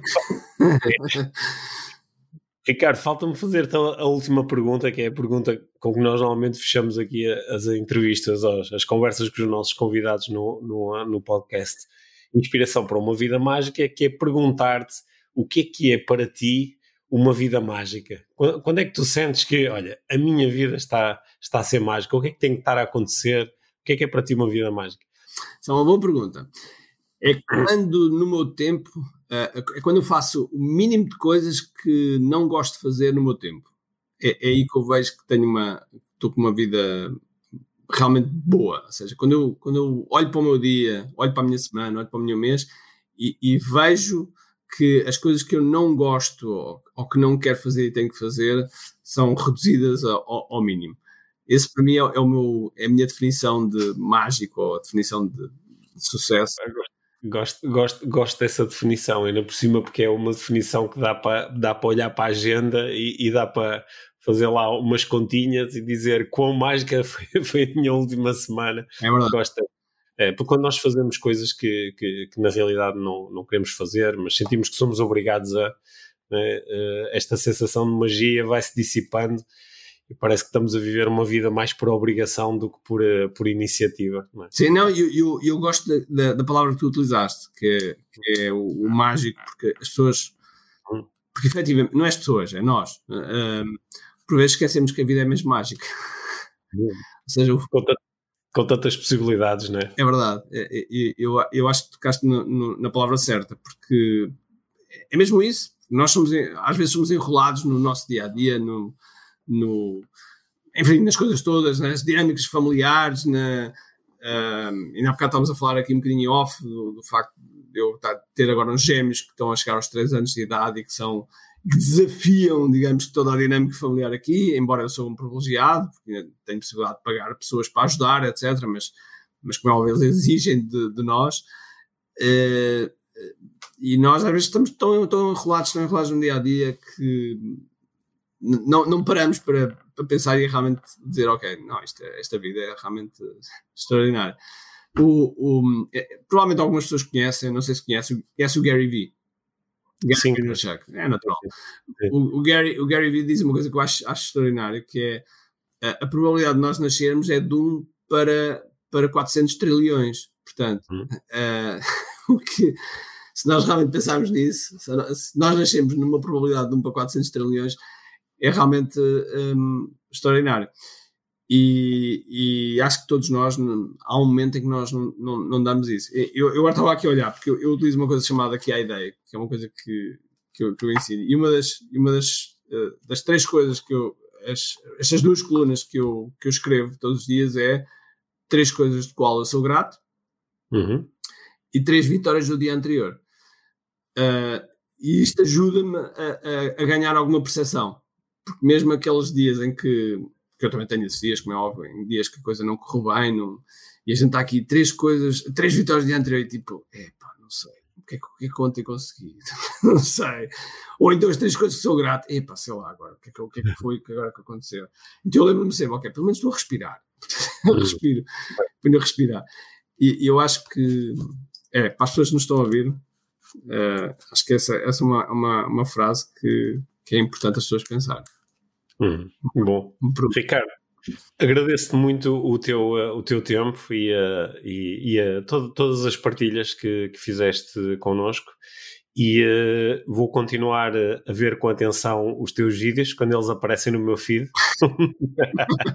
Ou então é só subscrever no canal do YouTube.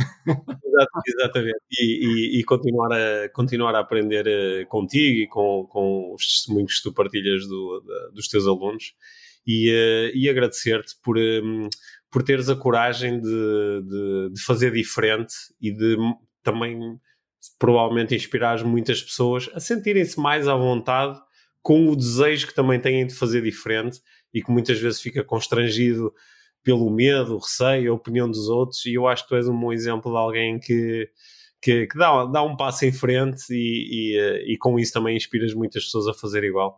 Portanto, aqui eh, aproveito este momento para te, para te agradecer esse exemplo e, claro, para te agradecer imenso teres passado aqui este tempo connosco no podcast. Obrigado, Pedro. Para mim foi um enorme prazer, foi uma honra estar aqui uh, e de certeza absoluta que espero que as pessoas pelo menos tenham tirado um, apenas uma, uma coisa, uma coisinha que possam aplicar, porque eu costumo dizer, uh, só ouvir e não fazer vale zero e, portanto, se pegarem uma coisinha e fizerem, eu, eu fico hiper mega contente. Cert, certamente vão fazer pelo menos uma coisa. Exatamente. Um grande abraço, obrigado. Um abraço, obrigado.